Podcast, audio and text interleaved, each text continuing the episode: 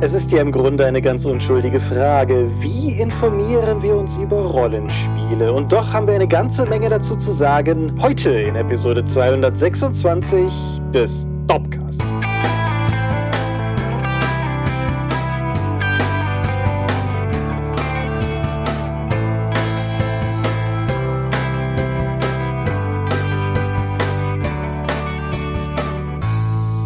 Hi und herzlich willkommen zur Episode 226 des Dorpcast. Und aber mehr haben wir uns heute versammelt, über Dinge zu reden, die mit Rollenspiel zu tun haben. Und wenn ich wir sage, dann meine ich zum einen dich. Michael Skopje-Mingers, guten Abend. Und zwar ich, Thomas Michanski. Hoi. Und worüber reden wir heute? Wie wir uns über Spiele informieren. Genau, das ist ein Wunsch von euch. Spezifisch kann man vielleicht sagen, ein Wunsch vom Krassling, aber auf jeden Fall ein Spin-off zu einer früheren Folge, die wir gemacht haben, 2017 möchte ich sagen. Und die Frage kam halt auf, wie wir uns über Spiele informieren, wie wir meinetwegen auch sowas wie informierte Kaufentscheidungen treffen und all sowas und wie wir das sehen und ob das überhaupt ein Thema ist für uns, dazu später mehr. Bevor wir aber dazu kommen, kommt das Feedback und anders als die letzten Male, wo wir es ja mehr oder weniger mit, wir haben alle Kommentare beantwortet, durchgewunken haben, gibt es eine Sache, die ich an dieser Stelle nochmal aufgreifen wollte. Es kam Kritik ist vielleicht sogar zu scharf formuliert, aber es kam Feedback auf dem Dorp-Discord auf, wo angemerkt wurde, dass unsere letzte Folge und so die Wahrnehmung generell momentan so ein bisschen der Trend unserer Folgen sehr verlagsgeschäftig wäre. Hast du da eine Meinung zu? Kann ich zumindest nachvollziehen, wohingegen die Idee über Pitches halt schon sehr verlagsnahes Thema ist, weil wir einfach auch sagen wollten oder zumindest aus meiner Sicht gesagt haben wollten, was Leute liefern müssen, um bei einem Verlag überhaupt den Pitch unterbringen zu können. Ich glaube, da haben Leute mehr von, als wenn wir einfach nur diskutieren, was wir glauben, was ein guter Pitch wäre, der von Verlagen angenehm angenommen werden sollte, weil das ist halt pure Spekulation dann. So konnten wir zumindest aus unserer Erfahrung konkrete Beispiele geben, was funktioniert und was nicht in unserem Umfeld. Das stimmt. Ich denke durchaus immer noch, dass wir eigentlich eine, eine halbwegs gesunde Mischung haben zwischen verlagsspezifischeren Themen und allgemeinen Rollenspielthemen und so. In der Themenideenliste, die ich führe, habe ich tatsächlich auch Tags an den verschiedenen Themen dran und manche, manche habe ich, also mögliche Tags sind halt zum Beispiel Verlag, aber auch Meta oder Spieltisch und ich versuche halt immer so ein bisschen so eine Mischung zu haben in der Vorauswahl von Themen, die ich dir dann vorwerfe und die wir dann in der Regel dann auch irgendwie machen. Aber insofern ich fand zumindest interessant, das anzusprechen. Was man natürlich nicht außer Acht lassen kann, ist, dass wir beide seit mittlerweile über einem Jahrzehnt im Verlagsbereich arbeiten. In meinem Fall noch nicht in Festanstellung das Jahrzehnt, aber dennoch halt schon, wenn man den Freiberuf mitrechnet, auch. Und ja klar prägt das unser Bild. Das, weil das einfach, sagen wir mal, die, die, der Erfahrungshorizont ist, den wir halt haben. Ja. Jo. Also eine objektive Position kriegst du halt eh nicht, weil wir immer die Summe unserer Erfahrungen und Umgebungen sind. Und das ist bei uns halt nun mal die Verlagsbranche. Genau, das ist völlig richtig, aber objektive Eindrücke gibt es natürlich auch bei niemandem. Und was wir natürlich immer noch zu unserer Rettung haben, ist, dass wir zu einem Verlagsbereich arbeiten, wir aber natürlich andererseits auch irgendwie dumm sind. Dementsprechend sicherlich irgendwie. das ist deine Einschränkung, Thomas. ja, wir meine, haben so eine Verlagsposition und wir sind halt nicht gut da drin. Ich weiß nicht, ob ich das überzeugend finde. Nein, aber ich, ich denke, wir haben eine ganz gute ganz gute Mischung immer noch. Als, also niemand kann diesen Podcast hören und das Ganze für einen Business-Podcast halten. Da wollte ich drauf hinaus. Ich denke, das, das, hm. die Gefahr sehe ich nicht. Aber dennoch, ich fand zumindest wert, das mal aufzugreifen, zumal es eine, eine relativ klar formulierte, wie gesagt, Kritik, nennen wir es Kritik war, die uns zugetragen wurde und das kommt ja gar nicht so oft vor und deshalb wollte ich das zumindest an dieser Stelle auch honorieren und sagen, dass wir es auf jeden Fall gehört haben. Ob wir, ob wir daraus Konsequenzen ableiten, weiß ich nicht völlig unterbewusst. Eine Konsequenz, die wir allerdings nie abgeleitet haben, ist die Abschaffung der Medienschau, die eine irrgeleitete Hörerschaft von uns verlangt manchmal. und deshalb reden wir auch heute wieder über Medien. Und ja. Du könntest den Anfang machen. Ich habe dank umfangreicher Autofahrten ein weiteres Hörbuch hören können und es waren diesmal 20.000 Meilen unter dem Meer von Jules Verne. Ich erkenne einen Trend. Ne? Auch von Audible. Katschiki? Denke ich, kann man machen. Ja, 20.000 Meilen unter dem Meer oder wie der eigentliche Titel ist. Oh mein Gott, ich hoffe, ihr interessiert euch für Fische. Okay. Ja, oh Gott, Thomas. In dem etwas langatmigen Roman geht es darum, dass ein französischer Naturforscher, der sich für Fische interessiert, mit seinem Gehilfen, der sich ebenfalls für Fische interessiert, einer Story nachgehen, nachdem ein großes Seewesen Schiffe in auf wichtigen Seefahrtsrouten angreifen würde. Und die Theorie, die dieser französische Forscher hat, ist, dass es sich um einen gewaltigen Nahwal mit Elektrizität handelt, der würde jetzt von den Amerikanern mitgenommen, damit die eben ein superschnelles Schiff dann chartern, um dem Ding nachzugehen. Und tatsächlich ein ganz langer Teil ist erstmal, hat gar nichts mit der Captain Nemo und der Nautilus zu tun, die man vielleicht zuerst mit der Geschichte verbindet, sondern man jagt dieses mysteriöse Wesen, bis man dann eben erkennt, es handelt sich um eine Metallhaut. Der Narwal ist offensichtlich auch noch gepanzert. Dann ein Wasserstrahl schubst unseren Forscher seinen, wie üblich in diesen französischen Romanen der Zeit, bis auf den Tod ergebenen Diener und einen kanadischen Walfänger dann ins Wasser. Captain Nemo und die Nautilus nehmen diese Schiffsbrüchigen dann auf. Zuerst mal als Gefangene, dann aber auch als Gäste. Und sie dürfen sich auf diesem fantastischen Schiff, das eben Captain Nemo hat errichten lassen, quasi frei bewegen, aber sie dürfen nie wieder darunter, um nicht die Geheimnisse von Captain Nemo weitergeben zu können, der die Menschen hasst und geschworen hat, nie wieder einen Fuß auf festes Land zu setzen. Was wir dann 嗯 nachverfolgen können, sind die 20.000 Meilen unter dem Meer. Das nicht, wie ich zuerst angenommen habe, einfach eine Tiefe angibt, sondern einfach die Strecke, die sie unter Wasser fortsetzen. Das klingt irgendwie geschummelt. Ja, ich weiß auch nicht. 20.000 Meilen, ich habe nicht nachgemessen, wie tief man denn an der Erde eigentlich drin wäre. Das wäre dann eine andere Erzählung, die hatten wir auch schon von Jules Verne. Aber sie umfahren quasi alle Weltmeere und auch häufig davon eigentlich auf der Wasseroberfläche, weil sonst kein anderes Schiff in Sicht ist. Captain Nemo ist dabei eine faszinierende Gestalt. Wieder Physiognomie, Top-Wissenschaft der Zeit. Er wird halt beschrieben mit ganz tollen Eigenschaften. Man sieht ihm ja quasi schon die Intelligenz an. Er spricht sechs bis sieben Sprachen absolut fließend und zwar auch so gut, dass man nicht herausbekommen kann, was seine Ursprungsmuttersprache ist, sodass auch seine Herkunft mysteriös bleibt, obwohl sie viel Zeit mit ihm verbringen. Gerade Captain Nemo hat unseren französischen Naturforscher dann auch zur Seite genommen. Der soll nämlich hier auch seine Studien fortsetzen können, denn wenn du dich für Fische interessierst, ist natürlich so ein U-Boot was es zu der Zeit nicht gab, wahnsinnig faszinierend, weil du dann die Fische in ihrer natürlichen Umgebung betrachten kannst. Und das tut er und beschreibt die mhm. sehr ausführlich und erzählt seinem interessierten, aber leider noch nicht so gebildeten Gehilfen auch, der gerne klassifiziert, in welche Kategorien die einzuordnen sind, in jedem der Meere. Das ist ein bisschen anstrengend. Es wirkt ein bisschen so, wie ich nenne das immer die Verschätzigung eines Romans, weil ich habe den Schwarm auch gehört von Schätzing und der hat ja auch einfach alles, was er recherchiert hat, in diesen Roman gepackt, ob das jetzt passte oder sinnvoll war oder nicht. Der hat gesagt, ich habe das recherchiert, das kommt hier rein und wenn das Ding am Ende 1000 Seiten hat. Das macht 20.000 Meilen unter dem Meer auch ein bisschen anstrengend zu lesen, weil viel davon eben so anstrengend ist. Es gibt ein ganzes Kapitel, in dem sich Captain Nemo und der Naturforscher nur zusammensetzen und Captain Nemo erklärt, warum das Ding überhaupt unter Wasser um sich bewegen kann. Dann hast du ein Kapitel lang technische oder pseudotechnische Erklärungen, warum das alles funktioniert und warum der Wasserdruck so tief unten noch ausgehalten werden kann. Das ist gerade im Hörbuchformat ein bisschen anstrengend, weil wenn du diese ganzen Zahlen vorgelesen bekommst, ist das was anderes, als wenn du die Zahlen liest. Mhm. Nichtsdestotrotz ist die Welt, die da von Jules Verne unter Wasser gemalt wird, die Abenteuer, die Captain Nemo und die anderen erleben, wirklich faszinierend. Auch hier haben wir wieder die Besatzung, die eigentlich nur aus, nicht mal mehr aus tumben Automaten besteht, wie so in den anderen Geschichten, dass einfach Arbeiter nicht funktionieren. Die sprechen sogar eine ganz eigene Sprache und unsere Gäste können die nicht, nicht mit denen verständigen. Also die haben überhaupt keinen Kontakt zu diesen Leuten. Die könnten auch Roboter sein. Es würde keinen Unterschied machen. Bis zu einem Moment, als Captain Nemo dann zu diesem Naturforscher geht, der natürlich auch noch Arzt ist und dann einen seiner verletzten Matrosen ihn bittet, ihm zu helfen, aber das geht dann auch nicht mehr. Denn Captain Nemo ist nicht nur auf Abenteuer unterwegs, sondern er scheint auch eine Art mysteriösen Krieg gegen irgendeine andere geheimnisvolle Fraktion zu führen, das nicht aufgelöst wird in diesem Roman. Mhm. Aber er hasst die Menschen. Und man könnte jetzt meinen, er liebt die Tiere, aber das ist auch nur so bedingt, weil zu der Zeit war Ressourcenschonung oder Tierschutz nur so bedingt. Sie treffen zum Beispiel dann in einem Meer ein Dugong, eine Seekuh und beschließen direkt, ach, das ist ja total selten hier. Und der Fischer, der Kanadier, der raue Typ, beschließt, das habe ich noch nie getötet. Also beschließen alle, dieses Tier sofort zu töten, weil es hier so selten ist. Ja, okay. Auch, ja, auch wenn sie an Land gehen, so, hey, wir haben jetzt diese Supergewehre, lass uns doch mal ein paar Tiere töten, die wir schön finden.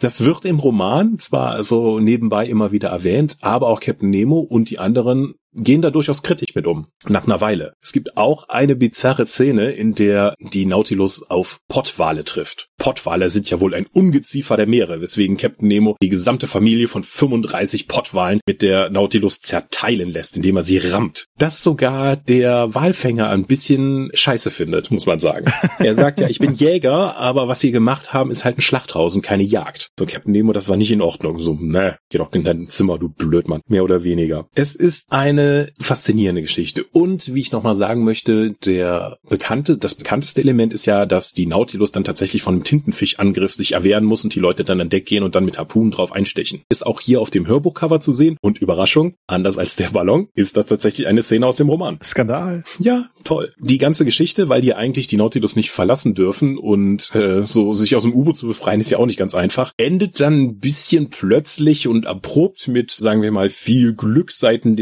Nautilus-Gäste oder damit noch jemand überhaupt rauskommt, um die Geschichte zu erzählen. Was bleibt, ist halt diese faszinierende Gestalt von Captain Nemo, einem eigentlich unendlich reichen, wahnsinnig intelligenten Mann, der aber die Menschen so hasst, dass er nichts mehr mit ihnen zu tun haben möchte und eigentlich auch keine bessere Gesellschaft aufbauen möchte, aber trotzdem dennoch von großem Forschergeist beseelt die Geheimnisse der unterseeischen Welt erforschen möchte. Auch wenn das dann später mit niemandem mehr teilt oder so. Es ist eine widersprüchliche, aber dennoch faszinierende Gestalt, die dort geschildert wird. Auch die Orte, die sie besuchen, sind halt faszinierend. Und auch hier gilt wieder für die Rollenspieler, wenn Konfliktszenarien, Reisegefahren außerhalb von Kämpfen beschrieben werden sollen, kann ich nur wieder auf Jules Verne verweisen, um einfach eine Geschichte oder eine Handlung und eine Reise interessanter zu gestalten.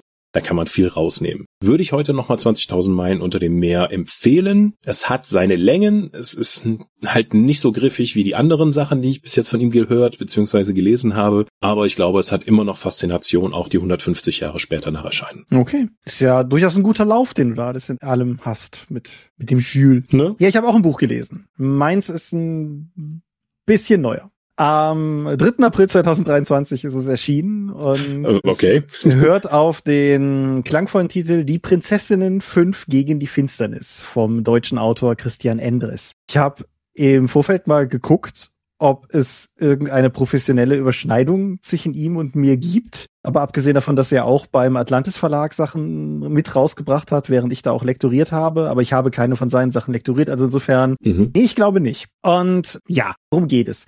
Die Protagonistinnen des Romanes Die Prinzessinnen sind, du ahnst es, Prinzessinnen. Ach. Aber die Sache, die man vielleicht, also wenn man das Cover sieht, sofort, aber vom Titel her nicht sofort erschließen kann, ist die Tatsache, es handelt sich dabei um Söldnerinnen. Mhm. Sie alle sind in irgendeiner Form halt ursprünglich Prinzessinnen oder die Tochter vom Häuptling aller Häuptlinge und so weiter gewesen. Fünf sind es insgesamt. Und sie alle sind aus irgendwelchen Gründen aus diesem, sagen wir mal, Adelsleben jeweils rausgerutscht und irgendwie ins Söldnertum abgerutscht. Das Buch beginnt damit, dass vier von ihnen die fünfte retten, die zu diesem Zeitpunkt Zeitpunkt noch klassische Prinzessin ist und halt gerettet werden muss, weil Prinzessinnen werden entführt. Mhm. Das ist eine Kernprämisse dieses Fantasy-Settings, dass Prinzessinnen entführt werden. Also offensichtlich genug, als dass sich Söldnerinnen darauf spezialisieren können, genau für diese Fälle engagiert zu werden. Aber Narvilla, diese Prinzessin, die jetzt gerade gerettet wurde, kommt relativ schnell zu dem Ergebnis, dass das, was die, diese vier Mädels hier machen, eigentlich viel cooler klingt als das, was sie so zu Hause hat, wo sie halt irgendwen irgendwann heiraten muss, damit irgendein politisches Bündnis irgendwie. Also büchst sie von zu Hause aus und äh, dient sich diesen Vieren an und bittet darum, ebenfalls zu einer Söldnerprinzessin ausgebildet zu werden.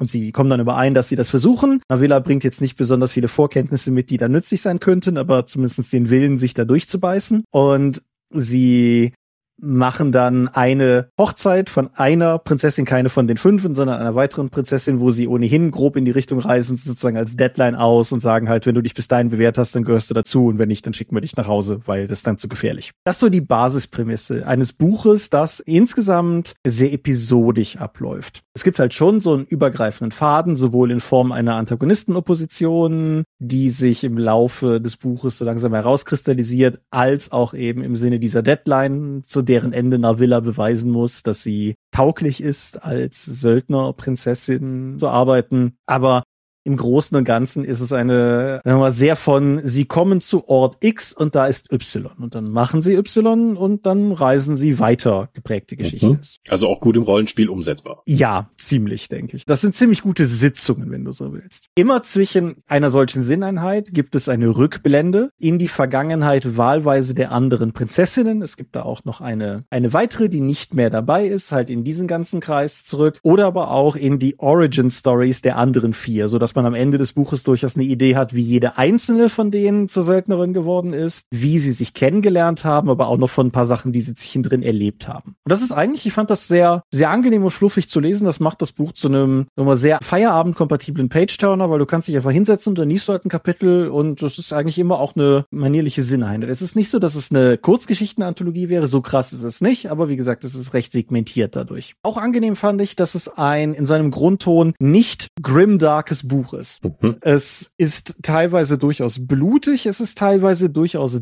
derb, aber es ist von seinem ganzen Ton her, ich möchte sagen, fast gut gelaunt. Also es hat viel mehr so ein, so ein Action- und Abenteuer-Spirit. Und das ist etwas, was meiner Meinung nach George Martin der Fantasy eine ganze Weile abtrainiert hat. Und ich war ja. sehr happy, das in dem Buche so vorzufinden. Ich finde, das war, das war einfach, das, das hat es nochmal zusätzlich zu einem angenehmen Feierabend oder ist jetzt auch die Jahreszeit dafür, Urlaubsbuch oder so gemacht. Die Derbheit ist etwas, über das man, glaube ich, stolpern könnte. Es ist schon so ein bisschen Trope und Punkt, dass die erfahreneren Söldnerinnen arg fluchen teilweise. Und wenn man sich an sowas stört, kann ich mir vorstellen, dass das Leute vielleicht abturnen könnte. Ich persönlich fand es jetzt nicht besonders schlimm. Ich hätte damit leben können, wenn ein paar weniger Leute als Ficker bezeichnet würden. Aber das ist offensichtlich das Wort des Buches, das, das hat er sehr lieb. Was das mhm. Buch, was das Buch allerdings mitbringt, zusätzlich ist durchaus cooles Worldbuilding, weil obwohl du das Ganze sehr fokussiert auf diese fünf Hauptfiguren betrachtest und er, also er, Christian, der Autor, an keiner Stelle wirklich mal ausholt, um dir zu erklären, wie die Welt funktioniert, kriegst du doch relativ viele Schlaglichter gesetzt, einfach auf Elemente dieser Welt. Und am Ende dieses Buches, 480 Seiten übrigens, ist nicht das dünnste eine, mhm. aber in einer Welt, wo Brandon Sanderson Bücher schreibt, ist das halt auch Fantasy-Mittelklasse so vom Umfang her. Nein, aber du hast nachher durchaus eine gute Idee, was diese Welt so für Orte hat. Du kannst keine Karte malen, es ist auch keine Karte drin. Du brauchst auch keine Karte, aber es ist in dem Sinne fast schon eher klassischere Fantasy, so wie früher. Sie kommen halt an Orte, die haben Namen, die haben irgendwie so ein Thema und da passieren dann halt Dinge. Das ist eigentlich soweit ganz cool. Und auch im Sinne von ein bisschen mehr wie früher, das Buch ist standalone, erstmal in sich. Insofern. Also Fantasy, hm? ein Fantasy-Buch ohne Trilogieplanung? Völlig korrekt. Es ist ein nächster Band angekündigt. Ich meine, der war es noch nicht, als ich es gelesen habe. Die Prinzessinnen 5 gegen die Finsternis mit dem Untertitel klang das ja schon an. Und ja, die Prinzessinnen 2 Helden und andere Dämonen ist jetzt auch angekündigt. Aber er, es, es wurde schon, ich weiß nicht mehr, wo ich es gelesen habe, ganz klar gesagt, diese Bücher sind miteinander verbunden, immer die gleichen Protagonisten, immer das gleiche Setting und so weiter, aber es gibt keinen großen Handlungsbogen, der sich durchzieht, sondern jedes von denen steht für sich und erzählt eine Geschichte mit diesen Figuren. Erschienen ist es bei CrossCult, ein Verlag, den ich total gerne mag, mit dem ich auch keinerlei berufliche Überschneidung habe, aber die immer mal wieder Sachen machen, die ich total cool und spannend finde. Hm. So auch in diesem Falle ist eine Klappbroschur, kostet 18 Euro, Gibt's auch als Hörbuch, gibt's auch als digitale Version natürlich. Und ja, ich würde es auf jeden Fall empfehlen und sagen, lest da mal rein. Wie gesagt, wenn euch der Teil mit der derben Sprache nicht abschreckt, wenn das ein, wenn das ein Dealbreaker ist, dann könnte das hier zum Problem werden. Aber ansonsten, ich fand's cool. Cool. Rezensionen waren teilweise so ein bisschen bemüht, Buzzwords reinzuhauen. Irgendwie eine Kreuzung aus einem Quentin Tarantino-Film und einem Märchen. Witcher trifft die glorreichen Sieben. Disney-Prinzessinnen auf Speed, Charlie's Angels in Rüstung. Keinen davon habe ich mir ausgedacht. Ignoriert, das ist trotzdem ein gutes Buch. Aber das ist ja gewissermaßen vielleicht eine Überleitung hin zu dem Thema. Denn wenn man sich über Dinge informiert, sind Rezensionen Rezensionen ja auf jeden Fall ein Punkt, den man ansteuern kann. Oder waren es zumindest. Genau. Denn wir haben Vorgesprächen darüber diskutiert und es ist hier im Dorpcast ja auch immer wieder angeklungen, dass die große Zeit von Rezensionen ein bisschen eigentlich durch ist. Mhm. Wenn ich daran zurückdenke, in den 90ern, Achtung, Opa erzählt von damals. Decke über die Beine gelegt, Krückstock in die Hand genommen. Genau.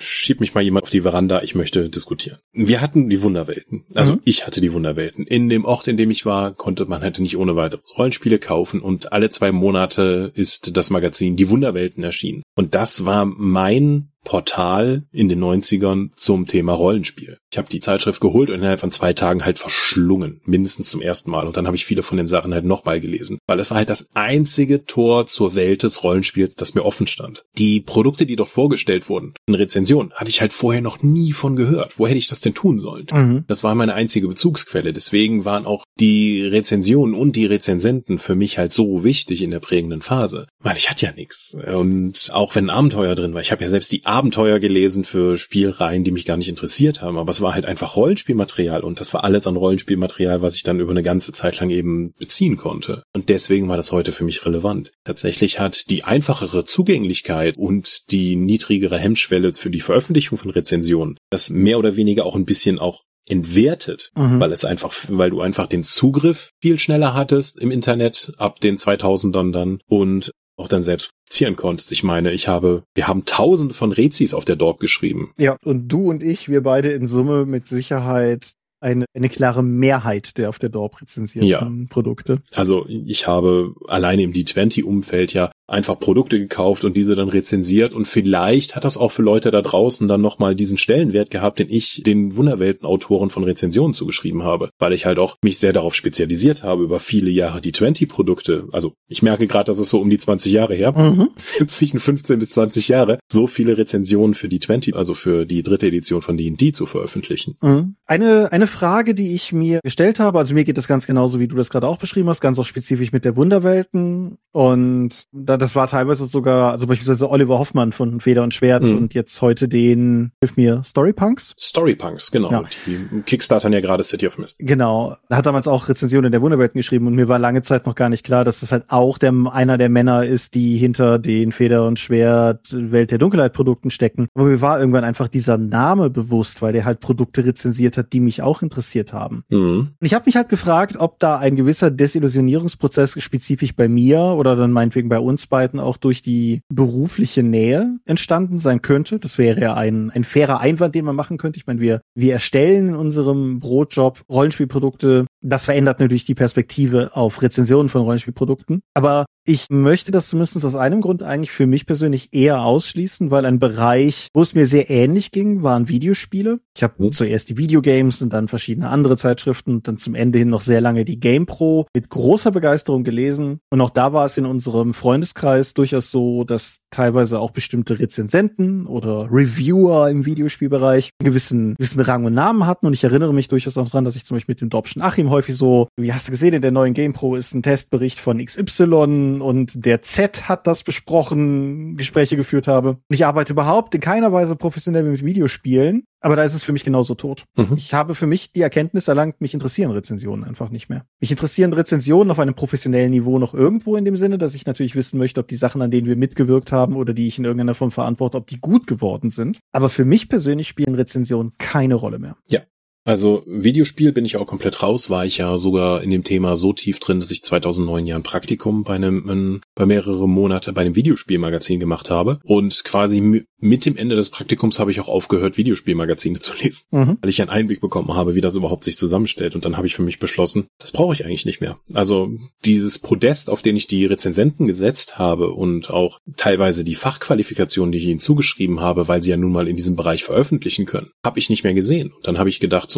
die Rezension ist für mich einfach nicht mehr relevant. Und im Rollenspielbereich haben wir das ja noch stärker, weil du kannst natürlich im Videospielmagazin noch sagen, so, ja, mich interessieren aber nur Sportspiele, dann überblätterst du halt alle Ego-Shooter. Ein bisschen ist es auch so im Rollenspielbereich, weil da gibt es ja keine große Rollenspielszene oder einen Rollenspielmarkt, sondern es gibt halt unendlich viele kleine Segmente, die, von denen viele halt nichts miteinander zu tun haben. Für die ganzen Fate- und Indie-Spiel-Afficionados ist es halt völlig egal, dass jetzt hier ein neues Quellenbuch zur Ressourcensammeln rausgekommen gekommen ist oder dass die Geologie Aventuriens genauer beschreibt. Für Simulationisten kann das ein Traum sein. Und das macht ja auch eine Rezension in dieser Hinsicht schwierig, weil wenn ich jetzt mir vorstelle, so ein Fate-Fan guckt sich dann das neue, was für heute kann ich eigentlich von einem erlegten Biber ziehen, wenn ich so und so würfel, an und denkt sich, was zur Hölle soll das? Wer braucht so einen Detailgrad? Und genauso auf der anderen Seite, wenn jemand von einem Pathfinder 2 oder DSA 5 geprägten Spielstil halt auf Fate schaut und fragt so, was sind das für ein Aspekt? Wo stehe ich denn? Wo, wie, woher weiß ich denn, wie viele Fleischeinheiten so ein Biber bringt, den ich jetzt hier irgendwie mache? Mhm. Und ich finde es wahnsinnig schwierig, eine Rezension zu bauen, weil das ja auch immer was Persönliches ist, dass alle diese Begriffe abgrenzen kann, weil das geht aus meiner Sicht nicht, weil einfach so viele verschiedene Bedürfnisse oder alleine Vorstellungen davon, was Rollenspiel ist oder was es ausmacht, existieren, dass diese Rezension gezielt eigentlich auf eine Zielgruppe geschrieben sein muss, um das wirklich vermitteln zu können, was davon sinnvoll funktioniert und was nicht. Wenn ich jetzt herangehe und anfange, erzählerische Rollenspiele zu rezensieren, habe ich ja gar keinen Bezugsrahmen. Also ich verstehe die ja selber nicht. Warum soll ich, wie soll ich die dann sinnvoll für andere aufbereiten können? Wohingegen, wie auch schon gesagt, durch meine D20-Erfahrung, könnte ich einfach diese Informationen dann besser aufbereiten. und dann vielleicht auch die entsprechende Zielgruppe aufbauen. Ja. Es gibt natürlich eine, eine gegenteilige Betrachtung, aber die führt auch gewissermaßen hin zu etwas, was, glaube ich, für, für Leute teilweise die Rezension bewusst oder unbewusst ersetzt. Du hast eben schon gesagt, du hast sehr viel D20 rezensiert. Mhm. Du warst möglicherweise für manche Leute der D20-Mann wenn es um Rezensionen ging. Ich glaube durchaus, dass wir so einen Effekt heute immer noch haben. Und ob man das Ganze jetzt Influencer nennen möchte oder Streamer oder einfach irgendwie Leute, die halt online sind, dass man sich jemanden sucht oder dass man jemanden findet, bei dem man feststellt, dass es eine sehr starke Interessenüberschneidung gibt und dass man dann möglicherweise dem online folgt oder der natürlich und da vielleicht Impulse mitnimmt für Sachen, die für einen selber interessant sein könnten, das sehe ich schon durchaus auch noch, aber halt nicht mehr in Form dieses dieses formalen formalisierten Aktes, den eine Rezension dargestellt hat, sondern viel informeller in dem Sinne halt, dass Leute über Produkte reden oder auch so so Formate wie die die durchgeblättert Videos, die ja durchaus ein immer mal wieder von verschiedenen Leuten erfunden wurden, glaube ich. So, das das ist das ist eine Form, die eine ähnliche Funktion erfüllt, aber es ist halt keine Rezension mehr. Mhm. Wo ich auch da wiederum sagen muss, für mich persönlich erneut, Word of Mouth von Leuten, die ich rein online kenne oder denen ich folge im Rollenspielbereich, spielt für mich eine sehr, sehr untergeordnete Rolle. Freunde oder Kollegen, Leute, die ich persönlich kenne, eine viel größere. Also wenn du mir oder der Dorpsche Matthias oder einer unserer Kollegen sonst bei Ulysses irgendwas schickt und sagt, hier guck dir das mal an, das könnte für dich interessant sein, dann werde ich mir das auch angucken, weil die Leute mich dann auch gut genug kennen, um zumindest zu wissen, ja wahlweise, dass das für mich interessant sein könnte oder dass es einfach interessant ist, das zu betrachten. Manchmal ist es ja auch eher so ein, von außen drauf schauen und sich wahlweise wundern, wie viel Erfolg ein bestimmtes Crowdfunding hat oder, oder was für ein verrücktes Produkt das ist, von dem man sich gar nicht vorstellen kann, dass da ein Markt ist, aber die Macher offensichtlich schon. Irgendwas in dem Sinne halt. Ja, da, das wäre jetzt nämlich meine Frage gewesen. Hast du im Rollenspielbereich denn überhaupt so eine Influencer-Person im deutschsprachigen Bereich, auf die du zeigen könntest und sagst, okay, ja, diese Person redet jetzt über Rollenspiele und das hat meine Meinung oder mein Interesse an einem Produkt beeinflusst? Ich persönlich nein. Ich würde ich nämlich auch sagen, ich würde sogar noch weitergehen. Die meisten meiner meiner YouTube-Kanäle oder anderen Social-Media-Kanälen haben eigentlich nicht mehr mit Rollenspielen zu tun.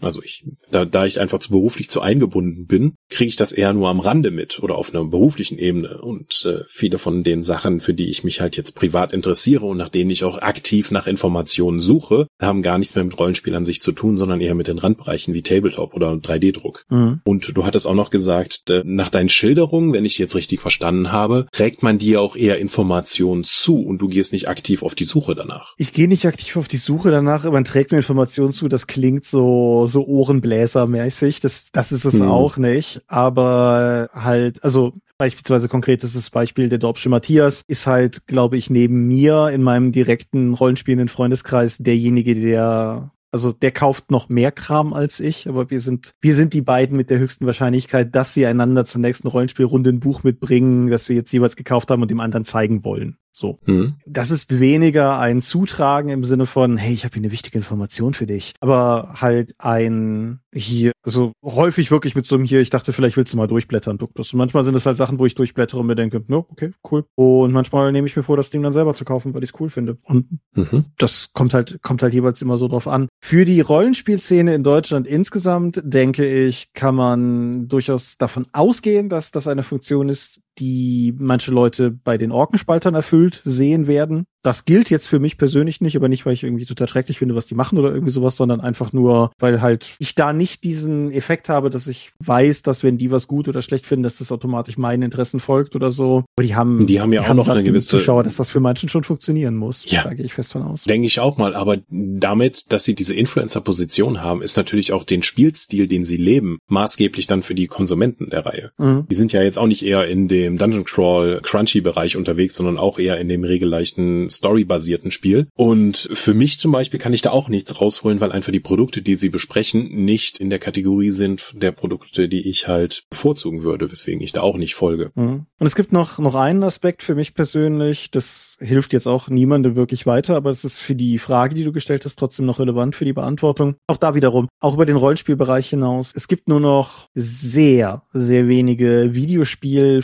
Film oder Buchrezensionen, wirkliche Rezensionen, die ich in irgendeiner Form konsumieren würde. Da bin ich auch ein bisschen an so einem Punkt. Hat das natürlich auch ein gewisser Aspekt, ne? Wenn du als, als Student war, wir sind beide nicht reich, aber als Student war Geld nochmal sehr viel knapper und da hat man sich vielleicht auch dreimal überlegt, ob man das macht. Heute bin ich gerade bei sowas wie, sagen wir mal, einem, einem Buch schnell mal an dem Punkt, dass ich mir denke, ach ja, komm, dann bestelle ich es mir jetzt halt. Oder wie du ja schon häufiger bei Sachen gesagt hast, dann holt man sich halt mal die digitale Fassung mit. Mhm. Ich jetzt nicht so, aber ist ja durchaus auch eine Option. Das ist halt etwas, was ich fast nur noch mache. Mhm. Also ich kaufe nicht mehr viele Rollenspiele. Also im Print sowieso fast nie. Also wirklich, das ist, wenn ich ein Rollenspielbuch in Print hole, eins vielleicht pro Jahr aber eher weniger. Jetzt hier Strolch und Dolce von System Matters hat mich zum Beispiel so gereizt, dass ich das auch in Print haben wollte und ich weigere mich, den offiziellen Titel zu benutzen, weil der deutsche viel besser ist. Blades in the Dark? Na, pff, mach's nicht kaputt, Thomas. Da kommt ja auch bald die, die Printfassung raus und die werde ich mir dann auch noch holen. Ansonsten habe ich mir aber auch die PDFs dann geholt, wie zum Beispiel auch von The Spire von System Matters. Aber das sind so Sachen, wo ich halt momentan weitestgehend, sagen wir mal, mein Kaufinteresse geweckt wird durch Crowdfundings. Mhm. Das ist fast ausschließlich in den letzten Jahren ist mir aufgefallen, dass ich wirklich Rollenspielprodukte fast nur noch über Crowdfundings hole und dann auch nur als PDF. Wie hier zum Beispiel. Wir hatten letztes Mal einfach kurz geredet. Kickstarter hat mir irgendwas entgegengeworfen. Hey, es gibt hier so ein Fantasy Mecha Tabletop RPG. So, ja, kann ich mal 16 Dollar draufwerfen fürs PDF. Das sieht, weil es auch fantastische Zeichnungen hat. Ich habe mir, da sind wir wieder beim Pitch-Thema, ne? Ja, Stoneburner, ein Kickstarter-Rollenspiel, hat einfach gesagt, ja, wir sind hier quasi Deep Rock Galactic, das Rollenspiel, aber mit, du musst Dämonen bekämpfen wie in Doom und du kannst deine eigene Basis aufbauen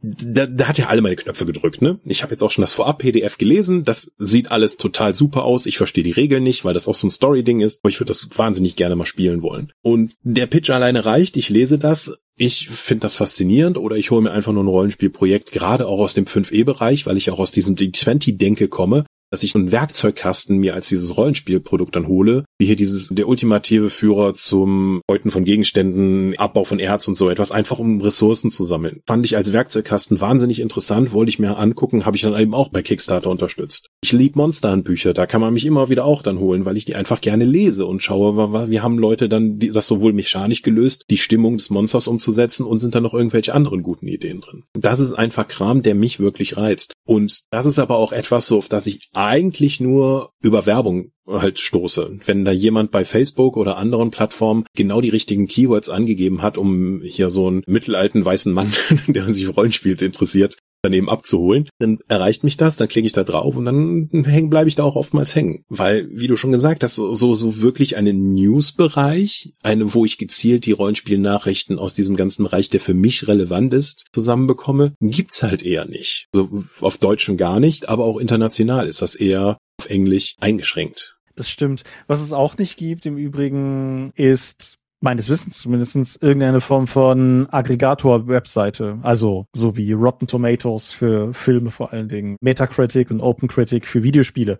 So eine Meta-Rezensionsauswertung im Rollenspielbereich. Wäre mir keine bekannt. Also vielleicht gibt es die und ich bin einfach nur ignorant, dann gerne mal her damit. Fände ich zumindest spannend zu sehen. Ich bin kein Fan von diesen Seiten. Im Gegenteil, ich halte die für eine ganz, ganz, ganz problematische Entwicklung. Aber andererseits zeigt es ja zumindest eine gewisse Relevanz von Bewertungsspektren und ich, ich wüsste nicht, dass sich das im Rollspielbereich niedergeschlagen hat. Ich wollte aber noch auf was ganz, ganz, ganz anderes hinaus, als wir dann gerade zu den Crowdfundings abgebogen sind, bevor ich den Gedanken ganz verliere. Wie gesagt, ich konsumiere keine Rezensionen mehr. Ich habe mich gefragt, was stattdessen an diesem Punkt gerückt ist, den früher diese Rezensionen eingenommen haben. Und bei anderen Medien, die nicht Rollenspielen sind, habe ich festgestellt, dass es bei mir sehr viel sagen wir mal, eher so in diesen Analyse-Essay-Bereich reingeht. So Movies with Mikey oder die Lindsay Ellis-Videos für, für Filme zum Beispiel oder was auch immer das ist, was Dan Olson macht. Auf jeden Fall Folding Ideas. So, da ziehe ich mittlerweile viel mehr draus. Und das ist etwas, was es im Rollenspielbereich meines Erachtens auch nicht gibt. Also zumindest habe ich noch nichts gefunden, was mich da in irgendeiner Form wirklich dazu gebracht hätte, es regelmäßig zu konsumieren. Rollenspiel ist, und da sind wir mit schuld, sehr geprägt gefühlt von Leuten, die in Mikros reden, Freiform Podcast-Formaten, von Streaming-Formaten, aber sagen wir mal sowas wie gezielte analytische Video-Essays wüsste ich nicht. Ist aber, glaube ich, auch schwierig aufgrund der unglaublich unterschiedlichen Bedürfnisse, wie das, was du auch schon angeschnitten hast. Das zum einen und zum anderen kannst du effektiv nicht den Aufwand den so etwas kostet, wieder reinholen. Jetzt mal, wir sind arbeiten in der deutschsprachigen Rollenspielszene, wir wissen, das ist alles nicht so einfach, aber es geht ja auch darum, wie viel Liebe und Herzblut und Zeit und Aufwand du reinsteckst und wenn du dann halt drei Kommentare unter dem Video hast oder unter der Analyse von einer Stunde, in das du halt wirklich 120, 160 Stunden Arbeit gesteckt hast mit Recherche, Aufnahmen, vielleicht noch eine Animation dazu, dann wirst du dir irgendwann auch denken, vielleicht spiele ich auch einfach lieber, anstatt das nochmal so tief zu analysieren mhm. mit so vielen Leuten, weil das, das tut ja dann auch weh, selbst, also dass, dass du da das monetär nicht wieder umsetzen kannst, sollte klar sein. Selbst wenn du irgendwann Patreon aufsetzt und dann 150 Patreon hast, die 5 Euro pro Monat geben, damit du einmal pro Monat so eine Tiefenanalyse raushaust. Das ist halt immer noch, deine Zeit wäre effizienter, natürlich, äh, besser eingelegt, wenn du damit was machen möchtest, wenn du halt irgendwie dann Regale einräumen gehst. Mhm, klar. Die Szene ist einfach zu klein, gerade im deutschen Bereich, als dass sich diese Tiefenanalysen lohnen würden. Und selbst wenn du die machst, wenn jetzt jemand eine Tiefenanalyse für das Star Trek Rollenspiel machen würde, würde mich wahrscheinlich nicht interessieren. Weiß ich nicht. Wenn, wenn das vielleicht sich als Format etabliert hat. Aber selbst wenn du sagst, du machst kein Videoformat, sondern ein Audioformat, wie Stay Forever das vielleicht macht, die ja wirklich auch diese ein- bis zweistündigen Deep Dives mhm. in das Thema reingehen. Aber die machen das, aber die verdienen ja auch genug Geld, um das sich eben leisten zu können und sie bringen die Kompetenz ja schon bei ihrer Dekaden an Videospielerfahrung mit. Und sie haben ja Angestellte, die sie auch noch dabei unterstützen, dieses, dieses Format aufbauen zu können. Ja, völlig aber richtig. ich glaube nicht, dass Rollenspiel groß genug ist und noch abschließend das, was du als Meta-Seite für Rollenspielrezensionen hast, ist RPGNet. Ja, ja, ich, ich tue mich schwer, die miteinander komplett zu vergleichen. Mhm. Aber ja. Es gibt noch ein Ding, was rezensionsangrenzend ist und wo ich gespannt wäre, ob du glaubst, dass das eine zentrale Rolle spielt. Und das sind im Endeffekt Verkaufsplattformen und Bewertungsschemata in zweierlei Hinsicht. Drive-Thru-RPG, Topseller, Startseiten, Plätze und natürlich die, danke Amazon, ubiquitären 5-Sterne-Bewertungen für alles. Die Fünf-Sterne-Bewertungen suggerieren an die Qualität eines Produktes, der das nicht gegeben ist. Also du kannst ja bei Amazon-Rezensionen einfach reinschauen und viele Ein-Sterne-Rezensionen sind einfach, dass der Postbote einen böse angeschaut hat oder dass das Buch beschädigt geliefert wurde und das geht ja gar nicht. Das hilft dir natürlich nicht. Mhm. Oder auch, dass dann Leute, wie bei Rezensionen, weil sie eben subjektiv sind, hyperspezifische Bedürfnisse haben, die entweder von diesem Buch sehr gut erfüllt werden, was aber kein anderer braucht, oder eben nicht, was dann kritisiert wird. Und dann sind es vielleicht nur drei von fünf Sternen, obwohl das eigentliche, die Idee, das Konzept des Autoren oder der Autorin gut umgesetzt wurde, aber es ist halt nicht, da es kommen halt keine Hamster drin vor, deswegen ein Sternabzug. Das, das kann halt alles sein. Deswegen lohnt es sich eher, dann, selbst wenn das nur eine kurze Rezension ist, damit ich weiß, wie ich das einschätzen kann, anstatt einfach nur diese Abstrafrezis mit ein Stern für alles, weil die haben mir, als ich meine Reklamation hatte, nicht noch ein Buch dazu geschenkt. Deswegen gebe ich jetzt mal einfach hier durch all meine Einkäufe und gebe überall einen Stern, um es denen richtig zu zeigen. Bis zu, ja, es ist halt DSA und DSA mag ich, deswegen gebe ich überall fünf Sterne. Es geht halt in alle Richtungen und ich finde es nicht hilfreich. Ich finde es persönlich auch nicht hilfreich. Ich glaube trotzdem, dass es schon eine Rolle spielt, vielleicht eher in die negative als in die positive Richtung. Wenn ich mir ein Produkt anschaue, bei dem ich mir sehr unsicher bin aus irgendeinem Grund und das hat irgendwie 105 Sterne Bewertung, dann werde ich das, glaube ich, einfach nur zur Kenntnis nehmen. Wenn es aber nur sehr wenige hat und die sind alle negativ, dann glaube ich, mh, mm, könnte das abschreckend wirken, sagen wir mal so. Mhm. Das ist aber weniger ein Feature, das ich in irgendeiner Form wahrnehme, aufgreife oder so, sondern das ist eher so eine Selbstbeobachtung und auch da bin ich mir, wie gesagt, nicht sicher. Manchmal neige ich ja auch dazu, bockig zu sein. Vielleicht will ich es dann gerade deshalb haben, um mich, mir selbst zu beweisen, dass das bestimmt nicht so schlecht ist, wie alle sagen. Ist eine Taktik, die ich nicht unbedingt empfehlen kann. Oder ich kaufe das nicht, weil es zu viele gute Bewertungen hat. Dieser Mainstream-Scheiß kann mir gestohlen bleiben. Ja, manchmal hat die Mehrheit halt doch auch einfach recht oder so. Hm. Ja, und das ist halt der Unterschied zwischen, kann ich etwas tun, was halt gut im Markt ankommt und damit möglichst breit Leute anspricht und damit einen Mehrwert für sie generiert? Oder generiere ich etwas, was für wenig Leute einen sehr hohen Wert hat, weil es halt genau auf ihre Bedürfnisse zugeschnitten ist, aber das damit halt den Markt an sich umgeht? Ja, ja, das auf jeden Fall. Ich denke trotzdem, dass diese Sternebewertungen auf diversen Plattformen letztendlich auch Ausdruck dessen sind, was du relativ früh in dieser Folge mit der, sagen wir mal, Entwertung des Rezensentenstatus beschrieben hast, weil dadurch, dass einfach jeder alles bewerten kann, ist es halt auch ein bisschen beliebig geworden. Ich meine, wenn ich, wenn ich dir hier gerade vorlese, habe doch deine ruhige Nacht verbracht in einem modernen Zimmer, das selbstgebackene Brot ist schon ein Genuss für sich, man merkt, dass mit frischen Zutaten und Können gekocht wird, dann denkst denkst du dir vielleicht nicht, dass das eine Fünf-Sterne-Rezension der Polizeiwache Schleiden ist. okay, was? Aber ja, die liegt bei 2, irgendwas Sternen, ist insgesamt nicht so gut angekommen, ist wohl insbesondere unfreundlich gegenüber Leuten, die da übernachten wollen müssen. Man kann halt alles mit Sternen bewerten heutzutage und wie gesagt, das hm. macht es so ein bisschen beliebig, aber anerkennenswert ist es vermutlich trotzdem in irgendeiner Form. Ja. Es gibt noch einen Punkt, den habe ich glaube ich auch ja. in unserer letzten Folge erwähnt gehabt, also in der, der aus der wir hier rausspinnen, das ist das Kaufen von Reihen aus Gewohnheit. Mhm. Das ist für mich durchaus auch immer noch ein Faktor. Also die in die fünf und ich, wir müssen uns mal ein längeres, wir, wir müssen mal ein längeres Gespräch miteinander über die neue Preisstruktur bei Wizards of the Coast führen.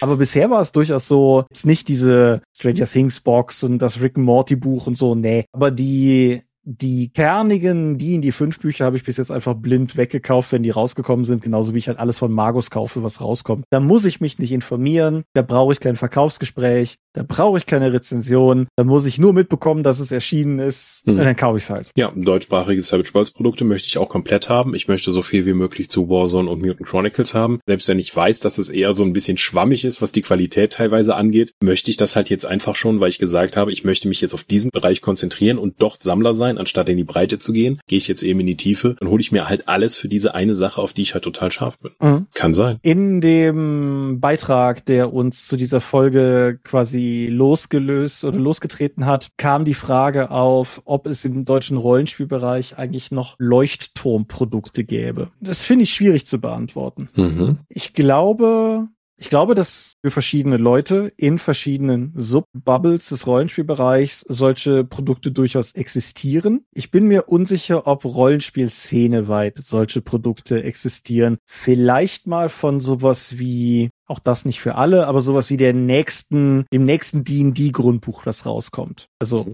da also neue Editionen, die Grundbücher dazu oder Einsteigerboxen sind noch am ehesten mhm. das, wofür die ich als Leuchtturmprojekte sehen möchte. Es kann ja auch sein, dass die darüber hinausgehen, wie die Rocket Beans haben eine Einsteigerbox für Rollenspiele gemacht mit einer zweieinhalbtausender Auflage, die war halt innerhalb eines Tages ausverkauft. Ja. Da schlackert jeder Rollenspielverlag in Deutschland mit den Ohren, was da bitte passiert ist. Aber die haben das eben auch über Influencer-Tätigkeit und einfach, weil sie den Leuten durch Spielen, durch Zeigen vermittelt haben, dass das Spaß macht, auch jede Menge Rollenspieler gewonnen, die es halt vorher noch nicht waren. Genau. Ich, bleibt auch die Frage, ob das jetzt als Fanprodukt einfach nur gekauft in den Schrank gestellt wird und vielleicht mal drin geblättert. Ob die wirklich zu Rollenspielern geworden sind, weiß ich nicht. Aber es hat dem Hobby weitergeholfen und das war schon ein Leuchtturmprojekt, auch wenn es in der Rollenspielszene sich überhaupt nicht verfangen hat. Jetzt hast du natürlich gerade noch eine Sache angesprochen. Ich glaube, die ist wiederum eigentlich auch ein eigenes Thema oder zumindest ein längeres Segment vielleicht mal in einem Kaffeeklatsch wert, nämlich die Frage, ob Leute mit den Rollenspielbüchern, die sie kaufen, überhaupt spielen. Das ist, ich glaube, das geht über das hinaus, was wir im Rahmen dieser Folge besprechen können. Hm. Ich kann zumindest sagen, der Großteil der Rollenspielanschaffungen der letzten Jahre habe ich aus Interesse und dem Willen zu lesen gekauft. Vielleicht auch mit der Idee, das gegebenenfalls spielen zu können. Umgesetzt davon habe ich fast nichts. Fast alle Rollenspielanschaffungen der letzten Jahre haben nicht, haben sich nicht effektiv im Spielalltag bei mir wiedergefunden. Ja, ich habe bei mir tatsächlich festgestellt, dass die, die reinen Interessenskäufe zurückgegangen sind bei mir. Was nicht unbedingt bedeutet, dass ich jetzt so viel signifikant weniger Sachen kaufen würde, aber ich versuche gezielter Sachen tatsächlich zu erwerben, wo ich zumindest eine Chance sehe, die mal zu spielen. Ändert aber nichts daran, dass das auch bei mir so ist, dass ich mit Sicherheit deutlich mehr gekauft als dann wirklich auch gespielt habe. Und auch von den Reihen, die ich aktiv spiele, also nehmen wir mal D&D 5, ich spiele seit Jahren D&D 5, ich mag D&D 5 sehr gerne, ich kaufe die Sachen halt alle,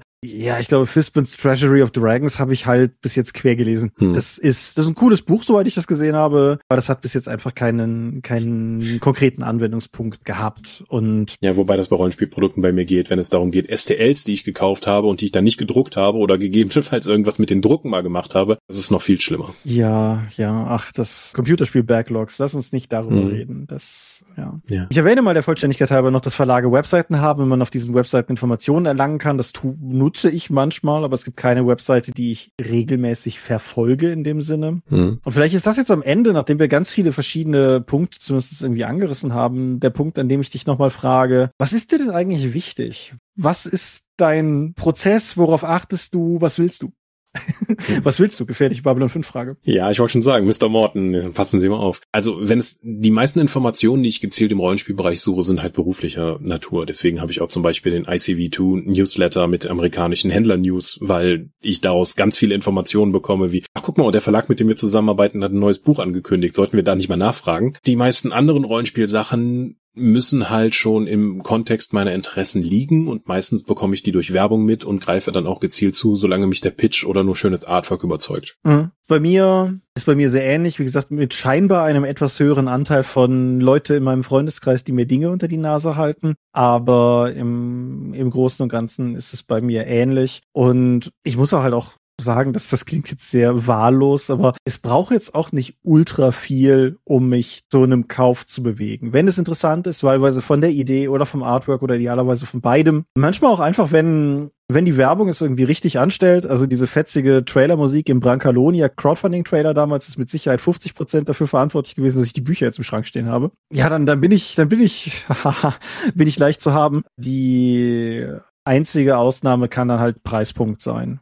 Also. Mhm. Das ist auch einer der Punkte, weswegen ich PDFs hole. Nicht nur wegen des mangelnden Platzes, sondern einfach auch kein Zoll, keine Gebühren, keine Steuern, die noch so geschickt werden können. Es kommt früher bei mir an, es wird aktualisiert, wenn irgendwas ist. Deswegen PDFs. Auch weil sie halt merklich billiger sind. Nicht nur über das Produkt hinaus, sondern auch die ganzen Sachen, die ich gerade genannt habe. Ja, da PDFs mir nicht so viel geben, hätte ich dann halt billiger hm. was bekommen, was ich gar nicht will. Dementsprechend ist das keine Option. Trotzdem halt klar, wenn das jetzt irgendwie ein interessant aussehendes Rollenspielprodukt ist, aber die wollen 160 Dollar dafür haben, hm, hm. dann ist es kein Gelegenheitskauf. Ja. Ja, hast du sonst noch was zum Thema, was du loswerden möchtest? Kauf bei Sphärenmeisters Spiele. Ja, der Roland ist cool. Das, ja. Das Außerdem hat er eine breite Auswahl an eher obskuren Rollenspielen, wo man nicht so leicht rankommt. Schaut da mal vorbei auf jeden Fall. Ja, auch, auch sehr guter Service und ein, ja. ein sehr netter Mensch, den man zum Beispiel auch auf der Drakon häufig treffen kann. Zum Beispiel, das wäre auch ein Punkt. Damals hatten wir noch in Aachen, war ich beim Rollenspielstammtisch und einfach durch die Gespräche daraus habe ich neue Sachen kennengelernt und dann konnte ich auch Roland direkt sagen, kannst du das besorgen? Ja, dann hat er mir das mitgebracht. Mhm. Das, das, die Hemmschwelle war sehr gering, dann einfach neue Produkte dann auch mal einzukaufen, weil der Händler schon am Tisch saß. Ja gut, das ist natürlich richtig, ja. Okay. Für heute sei dann aber gesagt, wir sind die Dorp. Vielleicht sind wir ja eure Informationsquelle für Rollenspielprodukte. Ihr findet uns auf jeden Fall unter www.dorp.de. Doch bringen wir neben dem Dorpcast auch Rollenspiel-Downloads zu eigenen und fremden Systemen. Manchmal veröffentlichen wir sie als Buch. Dorp TV berichtet vor allem von Cons und Messen unter youtube.com slash die Dorp. Im kleidsames Merchandise, den Dorp Shop, gibt es unter gadgets.com slash Dorp. Wir sind auf rspblogs.de, Facebook und Twitter. At die Dorp geht an den Tom. Meine Webseite gibt es unter thomas-michalski.de. Wir haben einen eigenen Discord-Server unter discord.die-dorp.de. Thomas, ich bedanke mich. Ich hoffe, du wurdest inspiriert und hast jetzt viele Informationen bei mir finden können und in diesem Podcast. Sowieso, sowieso. Ich bedanke mich auch bei dir für dieses Gespräch und bei euch daheim fürs Zuhören. Möge es eure kommerzielle Teilhabe am Rollenspielmarkt weiter inspiriert haben und vielleicht habt ihr ja tatsächlich ein paar Sachen mit rausnehmen können. Hm. Auf jeden Fall war es für mich eine schöne Gelegenheit, dieses Rätsel in Tod-Thema nochmal weiter zu erörtern, was wir ja irgendwann mal gedroppt, mhm. aber auch noch nicht so richtig durchdiskutiert hatten. Insofern denke ich, hat sich das auf jeden Fall gelohnt. Ich hoffe, ihr hattet Spaß. Ich hatte ihn auf jeden Fall. Und wenn du sonst nichts mehr auf der Seele hast, würde ich sagen, wir hören uns in 14 Tagen an dieser Stelle wieder. Tschüss. Und bis dahin sage ich Adieu und ciao, ciao.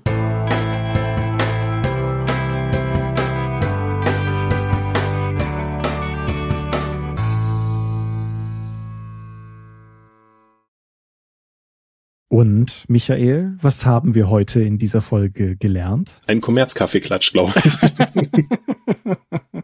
ah, es, war, es war zugeordnet für einen Kaffeeklatsch, aber ja. Ja, aber es, es waren halt tatsächlich mehrere Randthemen, die wir zu einem Thema zusammengefasst haben. Für mich fühlt es sich während der Aufnahme und des Gespräches jetzt durchaus sinnvoll an, das so zu machen. Mal sehen, wie es später im Schnitt und dann in der fertigen Folge dann wird. Ja, also ich kann dir sagen, dass meine Notizen zu dieser Folge mal wieder ganz, ganz besonderes Spinnweben von, von Querverbindungen gewesen sind, aber ich habe tatsächlich alles abgehakt, was ich hier stehen hatte. Das werte ich mal als gutes Zeichen. Das ist quasi, du hast Podcasten gewonnen. Ansonsten Kohärenz kann man uns ja eh nicht vorwerfen, insofern. Och, im Vergleich zu was, Thomas? Im Vergleich zu was? Machen wir mal Feierabend. Ich denke auch. Drücke Stopp. Auch in diesem Monat möchten wir euch an dieser Stelle wieder für eure großzügigen Spenden auf Patreon danken, denn nur durch eure Unterstützung ist dieses Projekt in der heutigen Form möglich. Und unser besonderer Dank gebührt dabei wie stets den Dorp Ones, also jenen, die uns pro Monat 5 Euro oder mehr geben und im Juli 2023 sind das Aika, Alishara, Vitus Arcanion, Arudwan aka AGS, Lambert Behnke, Big Bear, Creatio ex nihilo, Daniela, Daniel Doppelstein, Dorifer, Joachim Eckert, Exeter, Excalibert, Björn Finke, Kai Frerich, Marcel Gehlen, Alexander Hartung, Jörn Heimeshoff, die 100 Questen Gesellschaft, Dennis Huber, Stefan Lange, Lichtbringer, Lightweaver, Christoph Lühr, Angus MacLeod, Volker Mantel, Moritz Melem, Miles, Nibi, Ralf Sandfuchs, Sawyer the Cleaner, Ulrich A. Schmidt, Oliver Schönen, Jens Schönheim, Christian Schrader, Alexander Schendi, Patrick Siebert, Lilith Snow White Pink, Sphärenmeisterspiele, Stefan T., Florian Steury, Sven, Technosmurf, Teichdragon, Tellurien, Jeremias W., Talian Vertimol, Xeledon und Marco Zimmermann. Danke, dass ihr uns freiwillig ohne Paywall und Auflagen so tatkräftig unterstützt, einfach weil ihr es könnt. Danke.